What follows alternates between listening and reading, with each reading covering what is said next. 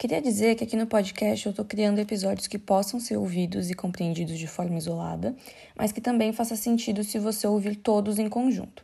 E aí já vou aproveitar a deixa do episódio anterior para falar sobre restrições. Então acho que hoje nós temos dois grandes problemas que se interligam. Primeiro, a ideia de ter que seguir uma dieta e, consequentemente, sentir que isso é viver se restringindo. Na verdade, dieta é um termo para o estilo de alimentação que você tem. Então, a pessoa que não se importa com o que come, vive de industrializados e fast food, também segue uma dieta. Ela só não é saudável, entendeu? E isso, inclusive, é uma coisa que eu sempre falo para todo mundo que vem comentar comigo quando quer fazer dieta. Eu falo, faça para que se torne o seu estilo de vida. Não vai com a cabeça de ser algo com prazo determinado. Faça as mudanças para que futuramente essa nova dieta se torne a sua dieta normal, entendeu? Hoje você começa realizando mudanças, amanhã eu quero que você consiga falar: não, eu me alimento bem assim mesmo. E aí, voltando ao termo dieta, é claro que por costume eu também uso muito essa palavra, é muito mais prático. Mas sinceramente eu acho mais correto usá-la quando, for, quando é alguma coisa mais específica. Então, por exemplo, Vou montar uma dieta hipogordurosa para um paciente que está com risco de obstrução no pâncreas, ou uma dieta específica para um paciente que vai competir. E aí são nesses casos que eu acho que faz sentido associar os termos dieta e restrição, porque eles têm um objetivo ou uma patologia que exige a exclusão de certos alimentos. Aí você deve estar pensando, ah, mas eu também tenho um objetivo, que é ficar saudável, emagrecer ou ganhar massa, sei lá.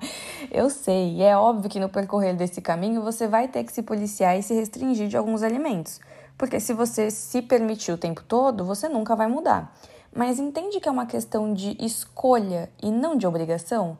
Então você vai escolher não comer, sei lá, sorvete todo dia, porque você vai entender que não tem necessidade na parte nutricional e não faz sentido você querer ficar se mimando todos os dias. E nitidamente também não faz bem para a sua saúde. E aí, eventualmente, você percebe que você nem sente falta de comer o tal do sorvete todo santo dia. E aí, por que se conscientizar disso agora e buscar melhorar a alimentação agora? Para você não ser o paciente que eu comentei no início do podcast para você não ser obrigado a deixar de comer algo que você queira, para você não querer comer e estar morrendo de vontade de comer aquilo e com medo de dar alguma merda. Medo da sua pressão explodir de tão alta, de você, de você ter que ir correndo, sei lá, para o centro cirúrgico fazer uma cirurgia porque o seu pâncreas ou seu rim estourou, de você não saber se é isso que vai fazer sua artéria entupir, ou até posso ir um pouco mais longe e falar das mulheres que, que ficam com gravidez de risco é, por causa da alimentação ou que podem fazer com que o bebê já nasça com alguma doença ou maior predisposição para aquilo. Então eu sei que ai, hoje tá todo mundo bem, uhul, não tá no auge da saúde, mas também não tá com problema. Mas esse é o ponto. Você tá se prevenindo ou você tá influenciando o problema para ele aparecer?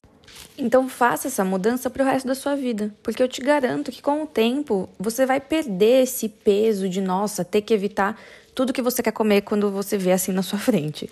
Porque isso se torna algo natural, automático, sabe? Você simplesmente vai ter uma rotina, vai sentir prazer em se alimentar bem e também vai poder comer as besteirinhas que você gosta, sem sentir que tem aquele vício, aquela vontade de comer a besteirinha todo santo dia.